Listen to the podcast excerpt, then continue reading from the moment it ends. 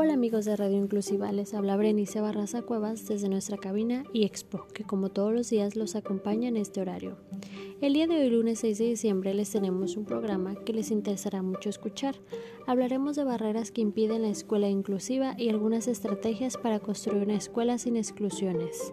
Para comenzar, debemos profundizar un poco en los antecedentes. Al final del siglo XX y principios de este, se ha generado un movimiento educativo social sobre la inclusión, sustentado en el de equidad o de oportunidades equivalentes, donde lo fundamental no es que las personas y colectivos diferentes para participar en la vida social tengan que experimentar cambios previamente, sino que el cambio cultural supone que sean los sistemas los que tengan que cambiar para no excluir a ninguna persona ni ningún colectivo, por razones de género, etnia, handicap, enfermedad, procedencia o religión.